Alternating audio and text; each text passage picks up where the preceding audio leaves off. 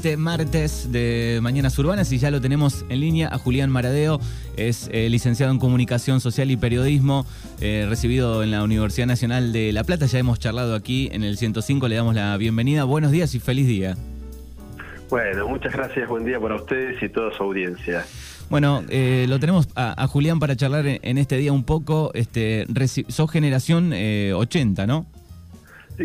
Sí, claro, ahí en el borde, en la frontera, en el 81. En el 81 naciste. Eh, ¿Y cuándo decidiste eh, que lo tuyo era la comunicación o, el periodismo, un poco por ese lado? Creo que eh, nunca lo llegué a pensar, por lo menos al, comienzo, en términos comunicacionales, sino más bien en, términos narrativos. creo que es como que a lo largo del tiempo se fueron configurando campos eh, diferentes y muy relacionados entre el periodismo y la comunicación que abarca un montón de otras cosas. Eh, y la verdad es que lo comunicacional lo fui desarrollando ya cuando había comenzado la carrera. Siempre lo pensé más en términos narrativos, en términos de contar algo desde el lugar de los hechos. Eh, entonces lo, que me había picado desde el principio era el periodismo. Al principio me, me gustaba mucho estar en una cancha o en algún lugar de, refiero la infancia. Eh, después ya directamente abordé otro tipo de temas y ahí empecé a comprender más que se trata en realidad del campo comunicacional porque intervienen muchos otros factores y actores en el medio que deben ser tenidos en cuenta a la hora de, desarrollar un trabajo periodístico como los que me ha tocado hacer. En una entrevista dijiste que eh, se despertó algo ahí en el, Mundial de Italia 90, ¿no? Te, morías de ganas por viajar, por ver eh, a, Diego eh, en vivo, ¿no? Mm. Sí, en esa época yo vivía en Madariaga, donde nací, y en realidad Maradona me interpelaba desde lo emocional. Posiblemente yo de fútbol entendía lo mismo que cualquiera, que era patear una pelota, hacer goles, juntarte una tarde entera con amigos,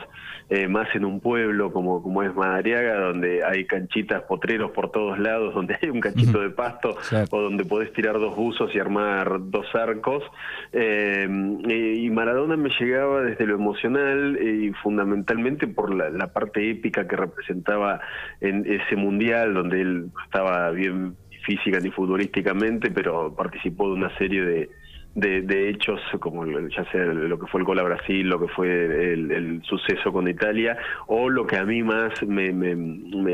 generaba una cuestión de, atracción, pero también de tristeza, que era su llanto en el momento de la entrega, o cuando había terminado la final con Alemania, al punto tal de que eh, alquilaba en VHS eh, una saga que se llamaba eh, Héroes 2, Héroes 1 había contado lo que fue el Mundial del 86, Héroes 2 contaba el Mundial de, Italia 90 y no sé la cantidad de veces que debo haberlo alquilado eh, a ese video y cada vez que llegaba al, momento en que Maradona se rompía en llantos no podía seguir mirándolo. Así que sí, era un polo de atracción muy fuerte Maradona. Bueno, después empezaste a escribir eh, en, diferentes eh, diarios. ¿Cómo, ¿Cómo arrancó un poco este, e, esa parte, no? El, por lo menos la investigación, ¿cómo, cómo arrancaste? Mm. Sí, la investigación fue algo que me, me, atravesó porque mm, eh, primero eh, me di cuenta que uno, nunca me, me gustó ni, ni me interesó eh, los temas de agenda que son fundamentales y que esa cobertura diaria es trascendental para poder desarrollar una, una, buena investigación. Pero me aburría un montón y me sigue aburriendo a pesar de que en muchas ocasiones lo tengo que hacer, eh, trabajar con el tema de la agenda, porque eh, tengo la impresión de que es un tema que otro eligió por mí es el foco. Y generalmente esa agenda la componen eh, las empresas más poderosas de los medios de comunicación. Por eso vemos eh, casi en todo el país que durante todas las mañanas se leen eh, las mismas tapas que son los medios de Buenos Aires y después se van a las tapas de los medios provinciales y quizás hoy existen las tapas de los medios locales. Entonces esa impresión de que otro elegía los temas que yo tenía que trabajar es algo que, que me agobió durante bastante tiempo. Entonces fui desarrollando una beta eh, investigativa, a pesar de que hoy en Argentina hacer investigación periodística eh, es algo muy difícil, primero porque no están los fondos, segundo porque en muchas ocasiones, por cómo se ha ido configurando el sector empresarial de medios de comunicación, ya no estoy hablando de los colegas y, el deseo de qué temas trabajar, sino eh, empresas que no están interesadas en publicar investigaciones por las consecuencias que pueden tener o también porque les afectan en negocios que uno quizá no está ni enterado que tienen esos empresarios que terminan siendo los propietarios de las empresas. Entonces es algo que hoy sinceramente en Argentina es muy difícil hacer. Yo tengo la suerte de que las editoriales más grandes del país me siguen contratando para mm, poder desarrollar los temas que elijo, con el abordaje que elijo y sin que exista ningún intento de censura o de restricción en cuanto al contenido. Sí hay, por supuesto, un filtro muy importante del, equipo legal de cada una de estas editoriales porque Después se vienen, por los temas que trabajo, eh, posibles eh, demandas judiciales. Afortunadamente, ninguna llegó a mayores. Ahora, eh, lo cierto es que desarrollar la investigación es algo que a mí me, interesó desde, el comienzo, en el cual me di cuenta que quería que esta sea eh, mi modo de vida, pero nunca, eh, mejor dicho, al principio no me di cuenta lo dificultoso que era porque en realidad lo veía con un grado de ingenuidad muy importante de mi parte como el, el objetivo al cual debería aspirar cualquier periodista y no comprendí que eh, materialmente es muy difícil hasta que realmente me pude a buscar a hacer investigaciones. Y bueno eh, me di cuenta que se volvía se tornaba todo bastante complejo incluso hoy. Claro bueno por eso por eso está reflejado me parece en, tus libros no temas que eh, no están en agenda, que están escondidos, que se tapan, ¿no? Como el caso de, la trama detrás de los abusos y delitos sexuales en, la Iglesia Católica, la corrupción de ahí en eh, el Tano, ¿no? Quien es eh, Daniel Angelisi, bueno, el lobby, algunos de tus libros, digo, son no son todos los días tema de, de agenda o que vemos todos los días en los medios. Claro, yo eh, mi aporte eh, en este momento, en estos días, estoy publicando, estoy mm, eh, presentando mi último libro que salió la semana pasada, que es la historia criminal de la DEA en Argentina. Mi aporte em, siempre intenta ir por, tres lados, si se quiere. Por un lado, lo, que creo que es el, principal objetivo de una investigación periodística, que a grosso modo debería ser como el objetivo de cualquier periodista que quiera laburar temas tanto áridos, que es em, quitarle el velo desnudar aquello que ha sido deliberadamente oculto por alguien que quiere que eso no, no se difunda, no se vea, no, no, no, no, no, no llegue a ser alcanzado por aquello que se llama generalmente la opinión pública. Pero por otro lado también me interesa sistematizar eh, el contenido, la información, y eso demanda, y ese es el tercer elemento, eh, historizar. Entonces, yo creo que hoy se trabaja eh, producto de la dinámica, pero también del deseo de las empresas de medios de comunicación en búsqueda del clic. Em, eh, se trabajan temas diariamente, semanalmente, que en muchos casos carecen de interrelación entre sí porque el objetivo está planteado desde afuera de cómo se debe pensar un medio de comunicación y no por los propios periodistas que podrían trabajar contenidos a lo largo del tiempo y de esa manera cualquier persona, no solamente yo, eh, podría profundizar en los temas en los cuales trabaja. Entonces yo puntualmente lo que busco es eso, es eh, develar aquello que está deliberadamente oculto, historizar y sistematizar. Es mi aporte. Después, bueno, puede tener mayor o menor éxito. Claro. La última vez que hablamos habías, presentado estabas, eh, habías presentado el libro Fake News y hablábamos un poco, te preguntábamos, bueno, eh, si miramos dos años para atrás, tal vez una noticia falsa, eh, un medio la tiraba, un periodista la tiraba, y tal vez en algún momento decía, ayer tiramos esta noticia, o, se, o, salía una ola de, bueno, esta noticia es falsa. Hoy sucede que, digo, no todos, pero algunos medios y algunos periodistas enchufan una noticia totalmente falsa, que yo creo que ya saben desde la producción que es falsa, pero ni siquiera el otro día o en la semana después dicen, che, esta noticia es falsa, ¿no? ¿Cómo, ves, mm. cómo analizás eso? Y hablo puntualmente, no sé, de, Viviana Canosa, por ejemplo. Eh, sí, a mí vos es que tengo la tomé la decisión hace varios años de, no personalizar, fundamentalmente porque muchas veces la personalización eh, simplifica una crítica. Creo que, eh, o sea, me cuesta pensar que, Viviana Canosa hace periodismo, sí creo que está a cargo de presentar noticias y tiene un público, lo cual es legítimo para ella porque lo seguramente lo construyó, más allá de que yo, por ejemplo, no vi nunca un programa de Viviana Canosa, pero sí me llegan los rebotes de, lo de, lo, que hace. Creo que eh, en su caso me parece que no, no, termina de ser paradigmático porque es un caso extremo. Sí creo,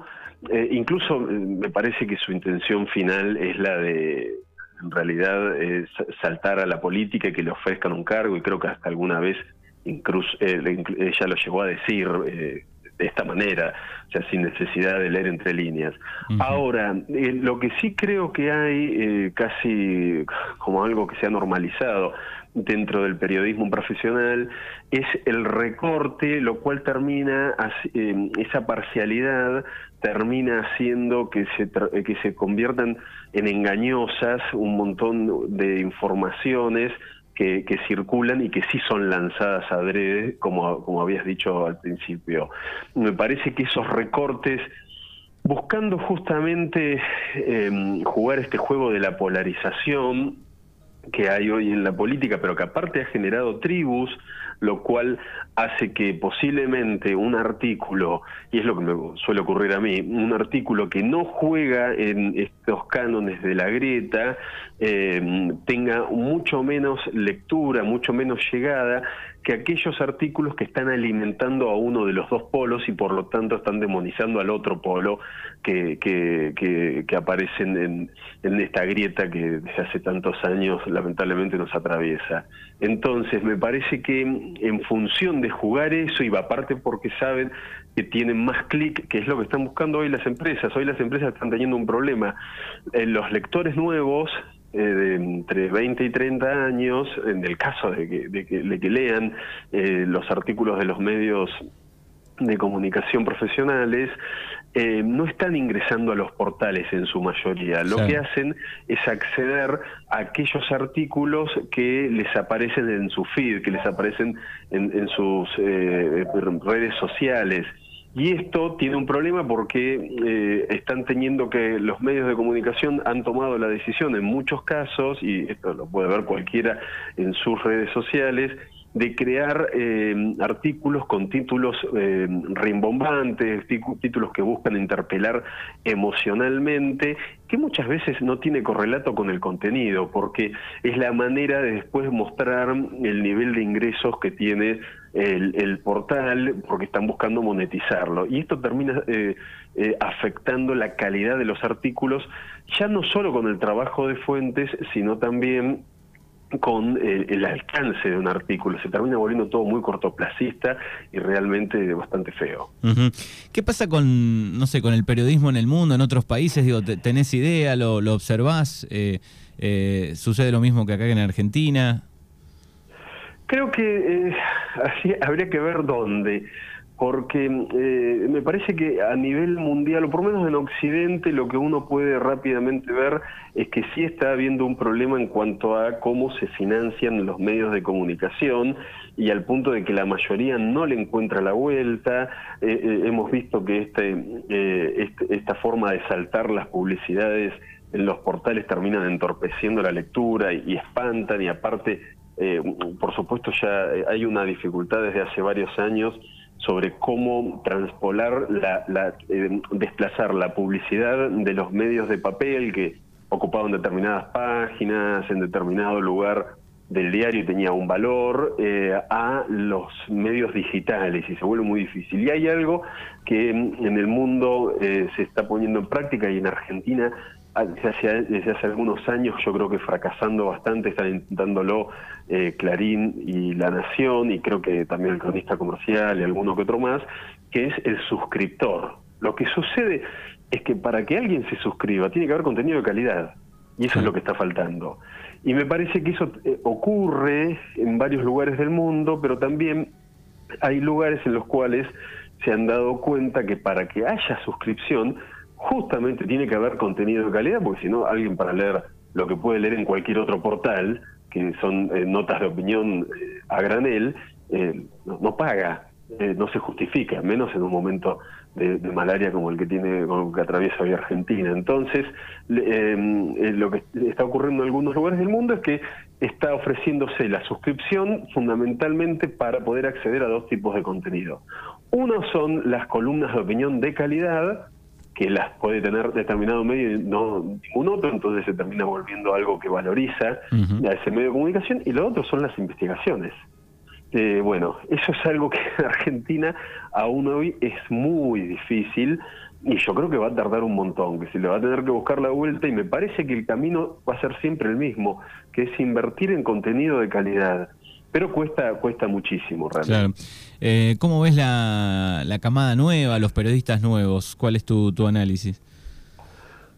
Eh, creo que la mayoría estamos atravesados hoy por un problema y no tiene que ver tanto la, la franja etaria, que es el multiempleo. Y el multiempleo afecta puntualmente esto que charlábamos recién, que son los trabajos de calidad. O sea, si un periodista, eh, la otra vez un, un colega con, en su programa de radio me llama para hablar sobre la investigación periodística y me pregunta cómo gano, cómo tengo tiempo para dedicarme a esto, que sí, te demanda cada libro, te demanda un mínimo de dos años.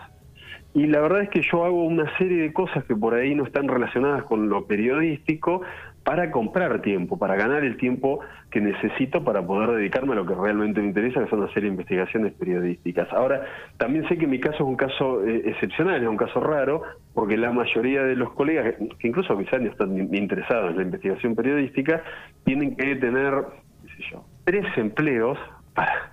primero, llegar a fin de mes, y segundo, para, para poder desarrollar eh, eh, su tarea. Y eso hace, eso atenta de plano contra la calidad periodística, porque es muy difícil cuando vos trabajás temas sensibles tener el tiempo que implica chequear eh, datos. Y eso, eso es algo que se ve reflejado permanentemente. Y creo que los, los chicos que están ingresando hoy, hoy se está dando una lógica que a mí me perturba bastante, pero bueno, ya está súper instalada, y es que los medios más importantes de Argentina lo que tienen son maestrías pagas que les garantizan a esos alumnos, eh, eh, maestrías de periodismo pagas, les, garantizan eh, después creo que un año de pasantía. Lo que le ha permitido a las empresas de comunicación es que de esa manera han ido precarizando a las redacciones porque están todo el tiempo renovando las redacciones y entre otras cosas le permite abaratar costos respecto de las indemnizaciones de aquellos periodistas que quizá tenían 20 años de, de experiencia. Bueno, este es otro de los problemas creo que en gran medida porque también se han perdido empresarios de medios de comunicación que sean del palo y que entiendan que la mejor manera de ganar dinero es invirtiendo en calidad. Muy bien. Es Julián eh, Maradeo con quien estamos charlando en este 7 de junio, Día del, Periodista. Bueno, recién decías o mencionabas que estabas presentando tu último libro sobre la DEA. Sí, eh, salió la semana pasada, bueno, cambiaron un poco los tiempos de, eh, en plena pandemia, antes se trabajaba anticipadamente a la salida del libro toda la promoción, ahora se trabaja el libro, si bien oficialmente salió el primero de junio, en realidad está llegando a todo el país esta semana, antes hubiera sido una semana anterior, una semana previa a la salida oficial del libro, y recién ahora se está empezando a trabajar también en la, en la promoción, así que bueno, en esto, en estoy en estos días. Bien, ¿de, qué trata un anticipo un poco este último libro? Fundamentalmente lo que muestro, la, la idea es la agencia antidrogas de Estados Unidos, creada por Nixon en el 73,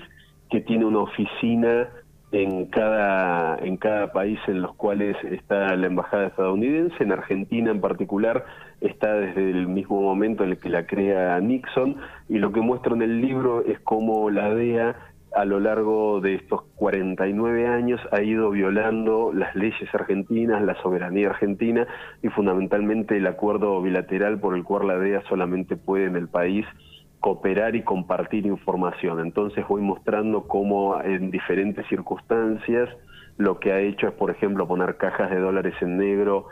eh, a disposición de gendarmes, trabar relaciones de excepción con jueces y fiscales, eh, proponerles a los abogados que se, que se plieguen a su estrategia judicial para después eh, protegerlos e impulsarlos en sus carreras judiciales, ha, protegido a espías para que instiguen el delito de narcotráfico, lo cual está totalmente prohibido en la Argentina. Bueno, hay una serie de situaciones eh, que se han ido complejizando a lo largo de estos 49 años y que termina en que eh, hoy un montón de provincias argentinas